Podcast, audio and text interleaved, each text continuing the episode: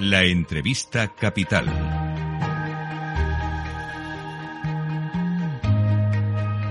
Luis Vicente Muñoz.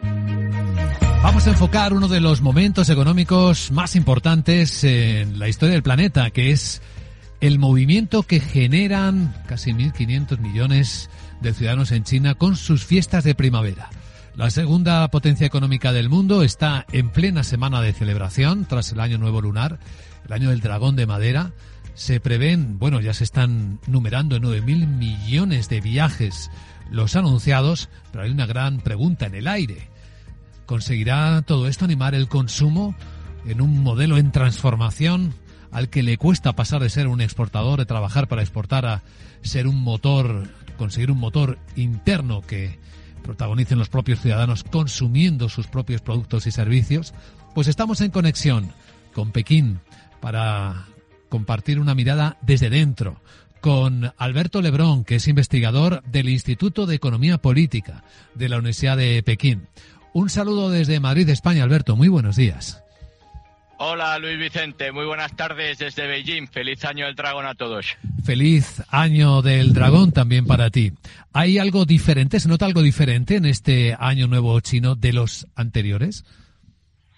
Bueno, hay una magnífica noticia y es que el turismo se ha recuperado por primera vez desde la pandemia. Hace apenas un año aquí seguía eh, COVID cero, pero ahora, como bien comentaba Luis Vicente, los viajes a nivel doméstico son un 19% más, aunque cuidado porque los viajes internacionales, tanto de China al exterior como del exterior hacia China, siguen aún a la mitad con respecto a 2019. Y a esa gran pregunta de si los chinos se animarán a consumir más hay una respuesta porque los últimos datos muestran deflación, caída de precios. Eso significa que la demanda no está nada fuerte. Efectivamente, Luis Vicente, esa es la clave. De hecho, este mes de enero aquí se registró un récord absoluto en préstamos bancarios. La banca china prestó unos 700.000 millones de dólares a cambio aproximadamente con un objetivo muy claro y es que la gente consuma. Es un problema muy similar al de Japón en los años 90 y es que cuando se produce un efecto pobreza por cualquier causa, en Japón fue por el estallido de la burbuja bursátil. Aquí la inmobiliaria ha reducido mucho la renta disponible. La elevada propensión marginal al ahorro hace complicado que la recuperación tenga lugar por la vía del consumo, entonces hay que tirar de políticas monetarias y fiscales expansivas que nunca suelen ser suficientes porque se trata de recuperar la confianza del consumidor. Y obviamente si China se está desacelerando y hay deflación es porque los consumidores pues son muy aversos a los riesgos futuros y ahora prefieren más bien ahorrar. China es un país eh, ahorrador, culturalmente ahorrador. Sin embargo, mm. eh, el dato publicado este fin de semana muestra cómo los préstamos bancarios han batido un nuevo récord histórico. En dólares traducidos, 690.000 millones. ¿Esto qué significa, Alberto? Eso es, Luis Vicente, lo que estamos comentando, básicamente que el gobierno está intentando hacer terapia de shock con la economía porque las exportaciones van a seguir subyugadas a las tensiones geopolíticas. Los gobiernos locales tampoco tienen demasiado margen para invertir después de que el sector inmobiliario, que representa dos terceras partes de sus ingresos fiscales, pues está en plena caída y básicamente queda el consumo doméstico. Hay que dar dinero y también estímulos para que la gente gaste aquí en China, pero esa elevada propensión marginal a ahorrar pues puede hacer de contrapeso a toda la liquidez que ahora mismo Beijing está poniendo en el sistema. Una pregunta sociológica y muy subjetiva, Alberto. ¿Cómo está psicológicamente el país? ¿Qué notas en el estado de ánimo de los chinos en este momento? El país ahora mismo tiene dos almas. Por un lado, sigue confiado, piensa que no va a caer en lo que los economistas podemos denominar trampa de renta media, porque sigue habiendo un componente tecnológico y de innovación muy elevado.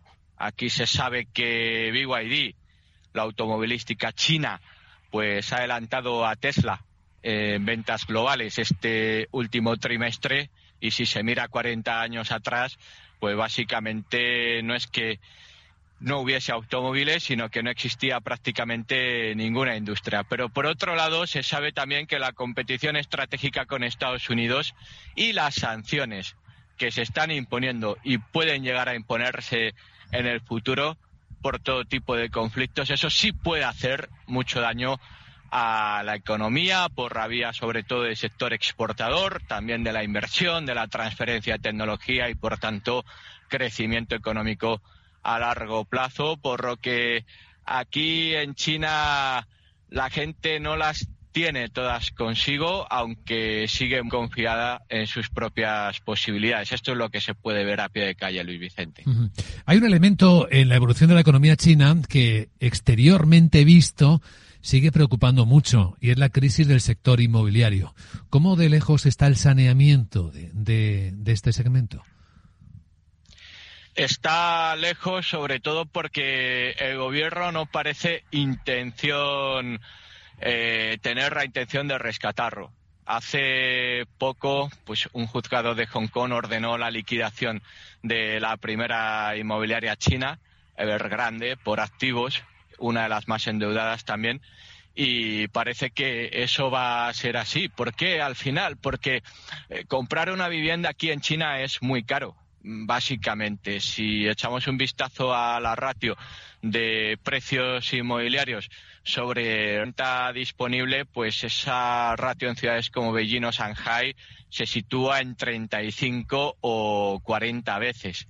Por hacer una comparativa rápida, cuando estalló la celebérrima crisis inmobiliaria en Japón, allá por los años 90, esa ratio apenas estaba en 15, es decir, eh, mucho menos de la mitad.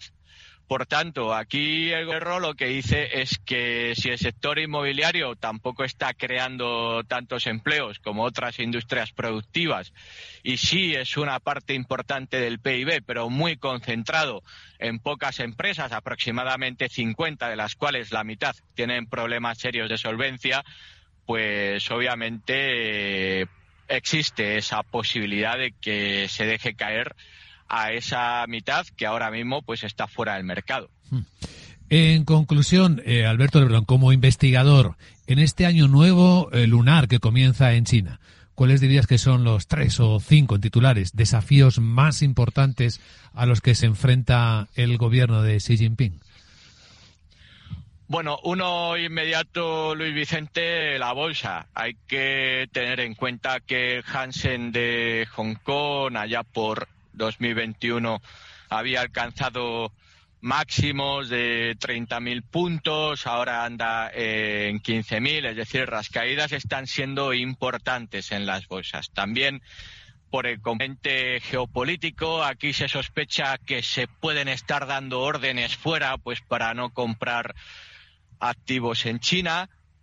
Y fíjate, Luis Vicente, que esto también plantea algunas oportunidades porque si cualquiera echa un vistazo a las ratios precio-valor en libros o precio-beneficio de las principales empresas chinas, pues verá que son ratios muy bajas, mucho más bajas que, por ejemplo, sus contrapartes en Estados Unidos, que ahora pues podrían estar algo infladas. Por lo que 2024 quizás venga con subidas en bolsa, aunque el gobierno va a tener que hacer esfuerzos y luego también va a haber que hacer esfuerzos diplomáticos, sobre todo para recuperar la confianza, para que la inversión no siga descendiendo y, por tanto, eso afecte a la economía. Había, sobre todo, también exportaciones donde hay restricciones a la vista, sobre todo si gana Donald Trump, pues que esos aranceles de casi el 30%, por ejemplo, en el sector de los vehículos eléctricos, que siguen siendo competitivos, porque un coche eléctrico aquí en China, Luis Vicente,